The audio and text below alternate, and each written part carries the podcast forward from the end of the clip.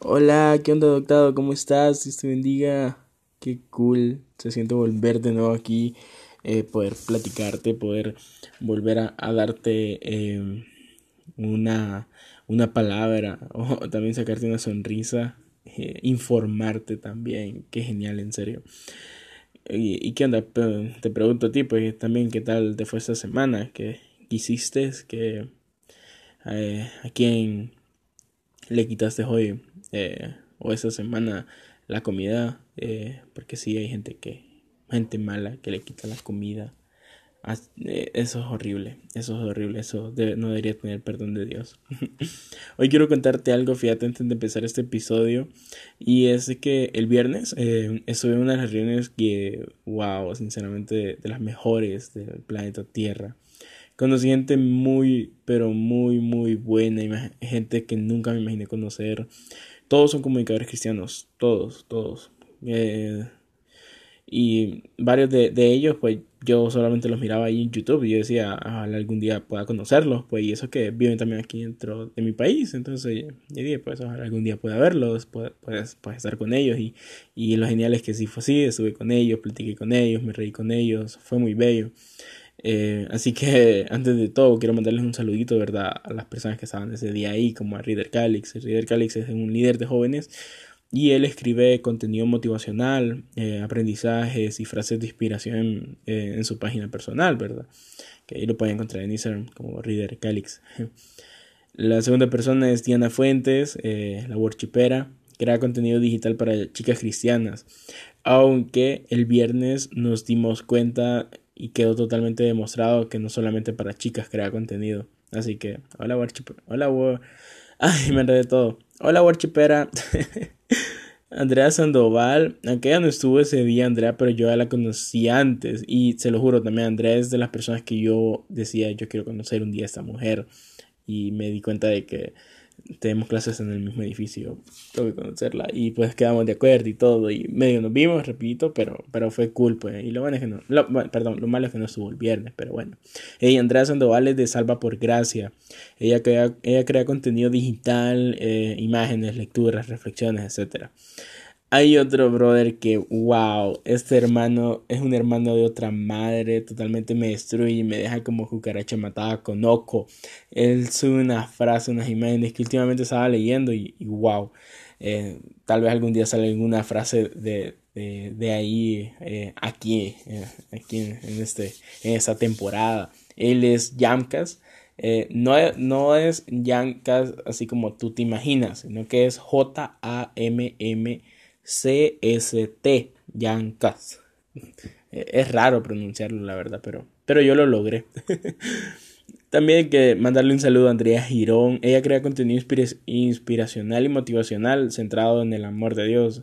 Ella es de Joven Finec. Eh, Joven Finec es un, no sé si llamarlo ministerio, pero es como un grupo eh, de personas que mm, no es como una iglesia, sino que es un grupo así aparte. Bueno, no sé muy bien cómo explicarlo. Algún día voy a tenerla a ella y, tal vez a más personas para que nos expliquen bien qué es esto de Joven Finec, para los que no lo conocemos, ¿verdad? Así que estén pendientes. Ella es Andrea Girón, pueden buscarla. También está Natalia Cuello, ella es líder del avance de la iglesia Camino Nuevo aquí en Tegucigalpa, Honduras. Y tiene una cuenta llamada Blanco y Tinta. A mí me llamó bastante la atención esa cuenta. Ella no la conocía, se lo juro, ella sí no la conocía, pero me llamó bastante la atención. Y mientras ella estaba ahí explicando todo, pues me puse a, revisar sus cuentas y todo. Y, me llamó mucho la atención, así que también te lo recomiendo. También está Angie Rivas. Angie Rivas, eh, sinceramente, me explotó la cabeza porque ella y su esposo son misioneros. Ella actualmente está trabajando eh, escribiendo libros para niños de escuela dominical de su iglesia. Es una serie de 12 tomos que se planea distribuir por Centroamérica. Pero también le gusta rayar y manchar por entretenimiento. Mm, eh, para entretenimiento propio, tiene una página donde comparte lo que hace en su tiempo con Dios y se llama Letras de Corazón Amarillo. También te recomiendo que las puedas ir a buscar. También está Liane, Liane o Liane, la verdad no sé si será Liane o Liani, no sé, pero, pero tú me haces entender. Ella ella fue la primera que estuvo ahí, ella fue la primera que presentó y, y quedé súper enamorada de sus colochos. Tiene unos colochos tan lindos y hace su modo, ay, fue tan bello. Te mando un saludo, Liane. Ella tiene un canal de YouTube que se llama simplemente Liane, donde comparte videos de diferentes temas abarcados desde la perspectiva de la palabra de Dios. Y igual, faltan más, ya van cinco minutos y, y, pues no quiero que, que esto se, se haga así tan largo. hay más personas que igual algunas no estuvieron, otras sí estuvieron, pero... Eh, qué cool, pues, qué cool conocer gente, comunicadores cristianos, conocer, eh, como, dicen, eh, como decían ahí, influencers cristianos, pues, y, pues te los comparto y te lo comparto pues para que puedas buscarlo. Eh, todos ellos tienen tanto material para todos nosotros. La mayoría de ellos están en YouTube, otros en Instagram. Así que vayan a buscarlo. Si me estás escuchando en YouTube, acá abajo te voy a dejar sus links. Si me escuchas en Spotify, pues puedes ir a buscarme en Instagram. Y en Instagram eh, hay una historia guardada también donde vas a poder encontrar todas sus cuentas. Aunque igual te puedes eh, redireccionar hacia YouTube para ahí nomás estar en los links y tú puedas eh, buscarlos a todos. Pues. Bueno, hoy sí demos viaje, pues. Hace mucho tiempo leí una frase que explotó mi cabeza otra vez y que dobló mi corazón tanto que me propuse hacer eh, yo una ambulancia, eh, una ambulancia del hospital, hablando metafóricamente. Este, este episodio vamos así a hablarlo todo metafóricamente. Ya le dices el tema, ¿verdad? ok, hoy el tema es más enfermos. Una, la, frase que, que, que, yo estaba, que estaba leyendo, eh, sinceramente pienso yo que es una de las frases que toda iglesia debería como tener lema o todo ministerio, todo grupo, toda célula. Una iglesia donde ves gente enferma física y mentalmente solo es el reflejo de una iglesia sana, donde las personas saben que es el lugar indicado donde Dios fortalece al cansado y sanidad al enfermo. Lo triste sería que la iglesia se llene solo de gente sana, donde ya no hay necesidad de Dios. Esa fue la frase, ese fue el, el pod que leí hace varios meses atrás. Eh, creo que eso no solo entra con la iglesia, como les decía, sino que entra también con tu propia vida. ¿Cuántas personas te llaman para decirte necesito tu ayuda? ¿O cuántas personas te llaman para decirte vámonos a la calle y deja esa reunión el, eh, otro viernes, vas y, y listo? Yo sé, vengo pesado. Yo siempre he dicho que la iglesia es ese hospital donde los enfermos son bienvenidos y le damos una sonrisa. Pero que de gracia cuando encontramos una iglesia donde los enfermos los dejan en la sala de espera y ahí se quedan, eso es feo, muy muy feo. Hace un par de años yo tuve unos dolores horribles en los discos de la columna vertebral. No, sé la verdad si se, así, se le llamarán, pero creo que ese fue con el significado que me vino en mi mente y con el que me dieron en el hospital, así que ahí se queda. Salí muchas veces de mi casa en la noche de emergencia junto con mi mamá. Eh, íbamos siempre de emergencia para el hospital porque no podía ni caminar del dolor.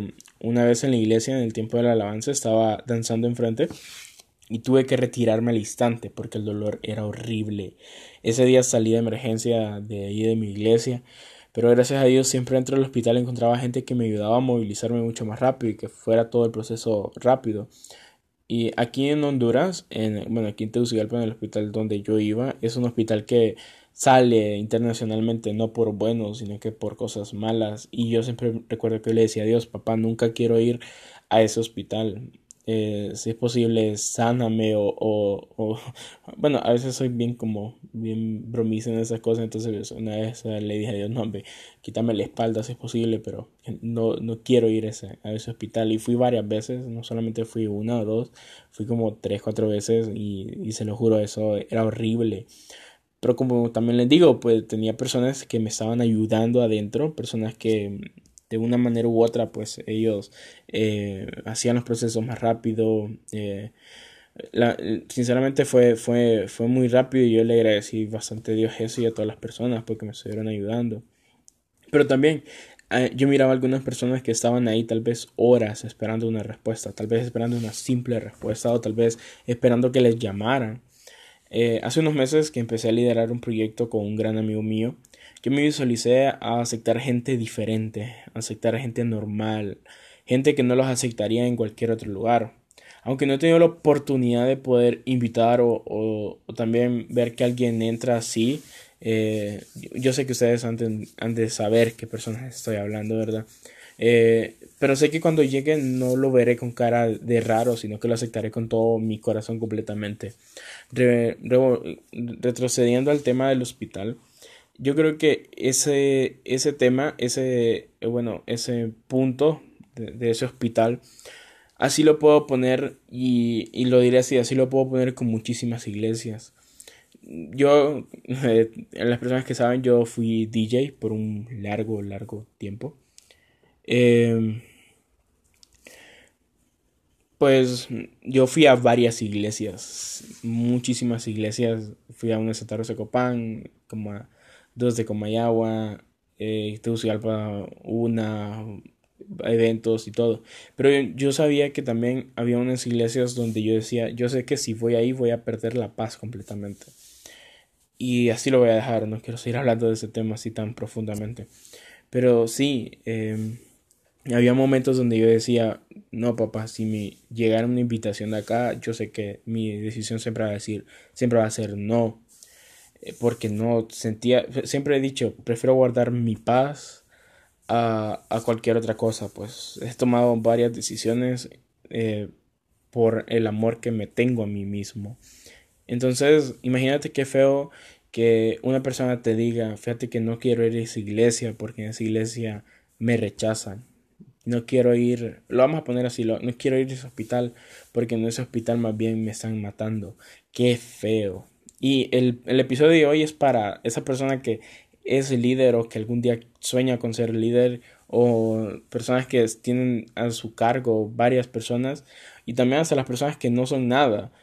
Este episodio es para ti, es para que tú digas, si algún día llego a este punto, llego tal vez a este rango, no sé, no sé la palabra correcta en ese momento. Eh, bueno, si llegas a ese lugar, que tú digas, voy a acordarme de que tengo que aceptar a las personas, que no tengo que estar limitándome.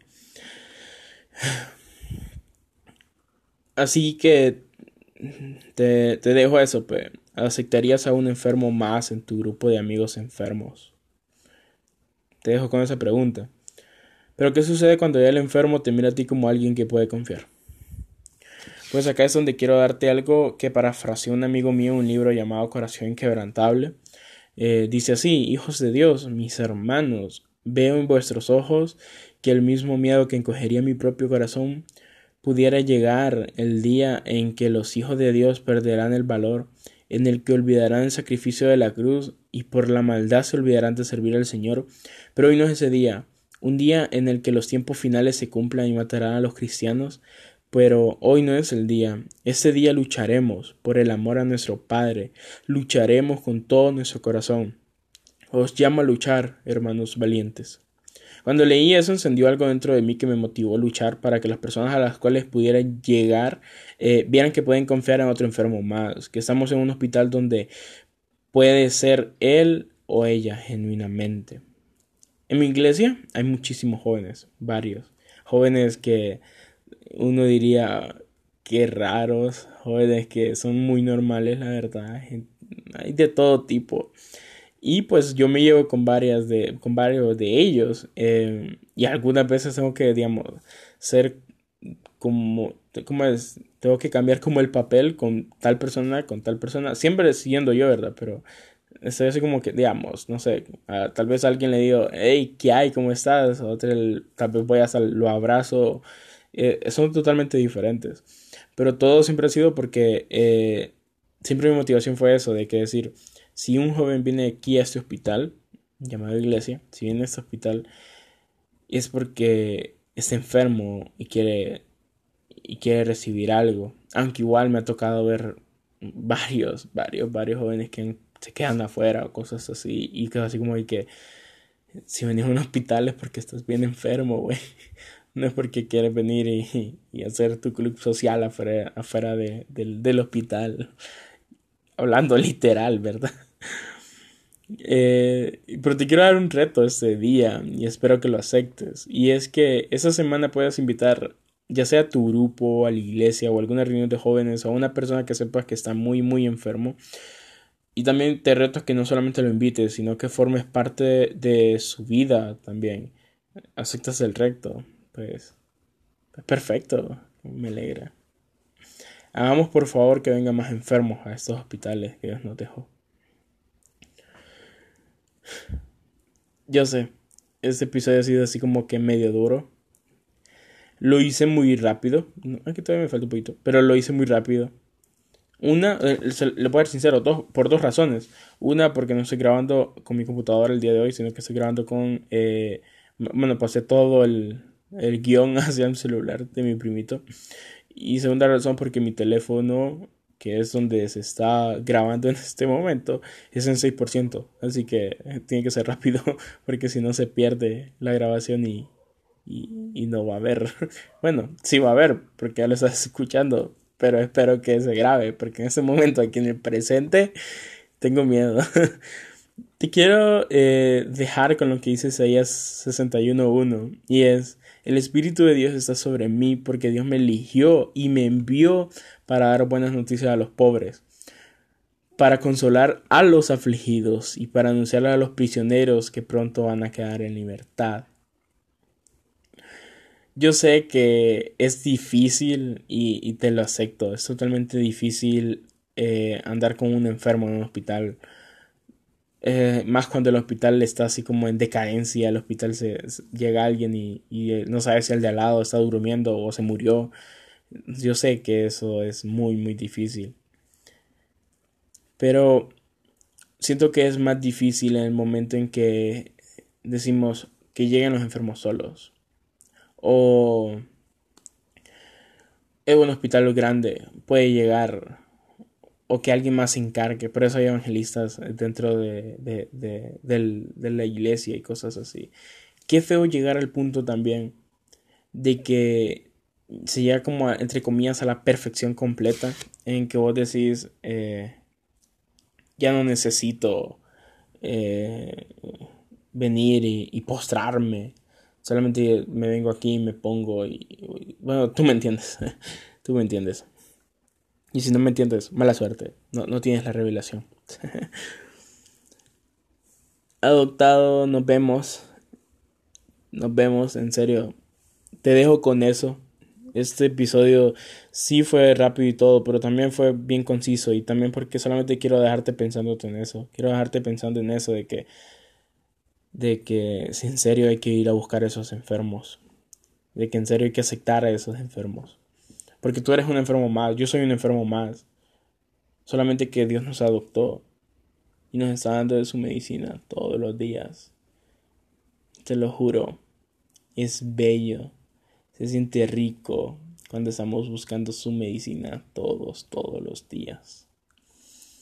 Adoptado, cuídate, tengas una feliz tarde, una excelente semana. Te quiero dar una noticia, no sé si será buena o mala, pero tengo que dártela. Y es de que ya pronto va a terminar la primera temporada.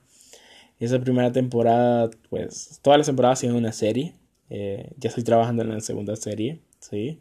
Estoy trabajando en la segunda serie. Va a estar muy, muy, muy candente, por decirlo así. Con lo voy a decir con esa palabra. Muy candente. Mm, eh, algunas personas tal vez se van a, molestar. Eh, vamos a, a, conocer nuevas personas, eso sí. Muchas, muchas personas vamos a conocerlas. Pero, pero bueno, así es todo. Eh, ya la primera temporada, creo que ya el, siguiente episodio les podría decir bien cuánto termina la primera temporada para que tú estés pues, ponerte al día si tienes que ponerte al día. Y la segunda temporada no te doy una fecha de inicio porque sí sé que me voy a dar así como un tiempo, unas vacaciones, porque en serio es bastante, bastante trabajo también la siguiente temporada, así que tengo que trabajarla muy bien. Así que me voy a dar como esos tiempos de relax. Bueno, no de relax, sino que de trabajo, pero sin tener que también estar subiendo episodio. Dios te bendiga, adoptado. Busquemos siempre la medicina que necesitan nuestras enfermedades. Cuídate Bye, te mando un abrazo enorme. Y recuerda el reto que te puse. Eh, invitemos a un enfermo más a formar parte de nuestro grupo de, de, de enfermos. Perdón. Nos vemos, cuídate, bye.